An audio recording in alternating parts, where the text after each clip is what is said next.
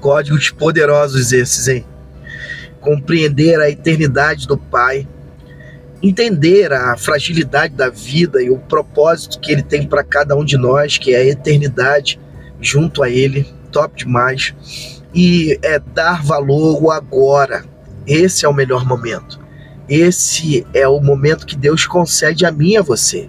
Então pega um novo código. Salmo 90, 12.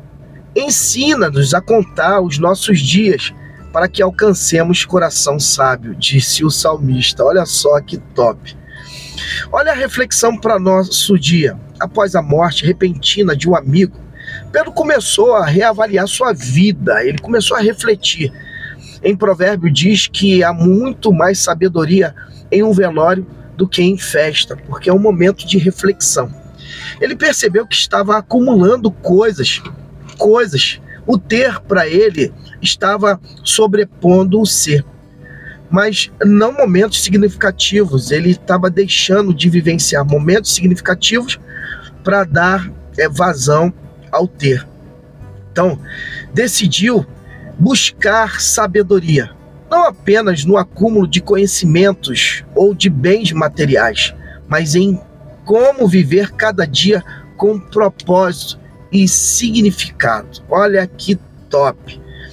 Esse é, homem chamado Pedro começou a inverter os valores das coisas.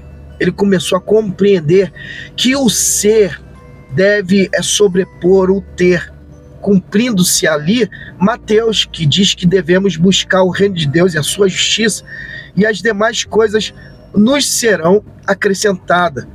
A nossa identidade é, a essência daquilo que somos. E isso que vale no contexto do reino. Por isso que eu e você devemos sim buscar o reino de Deus, é onde está a nossa identidade, propósito de vida constante. O desafio para minha vida e a sua vida é o seguinte: reflita sobre sua vida, o que realmente importa. Talvez, como Pedro, você descubra tesouros escondidos no cotidiano da vida. Então, aproveite para refletir, para buscar é, no contexto das circunstâncias que você está vivendo hoje, sabedoria, aquilo que Deus está ministrando ao seu coração.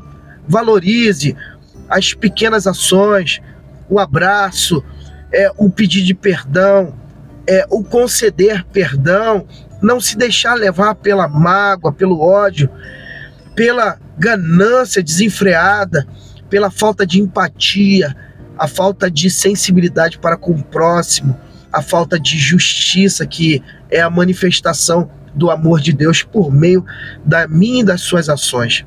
Que Deus te abençoe e que você possa refletir sobre a importância justamente daquilo que Deus tem preparado para nós, que é justamente é administrar aquilo que é mais valor, que é o nosso tempo. Que assim seja e que Deus te abençoe.